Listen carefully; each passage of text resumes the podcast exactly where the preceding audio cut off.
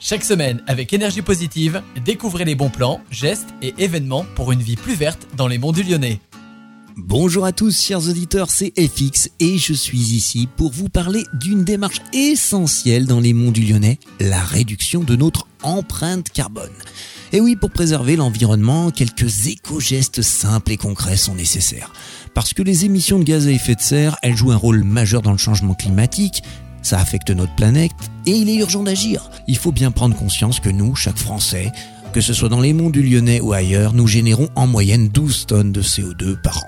Je vous invite d'ailleurs à estimer précisément vos propres émissions de CO2 en vous rendant sur le site qui s'appelle leclimaentrenosmains.org. C'est très intéressant. Mais revenons à notre objectif, diviser par 4 nos émissions de carbone d'ici à 2050.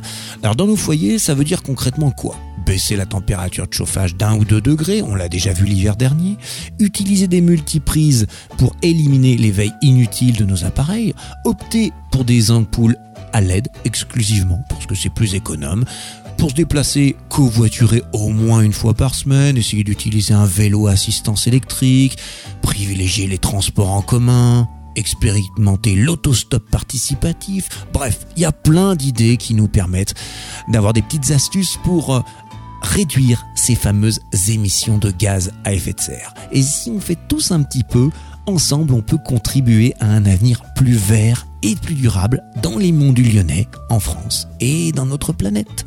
Alors à très bientôt, merci de votre écoute et on se retrouve la semaine prochaine pour de nouvelles aventures écologiques.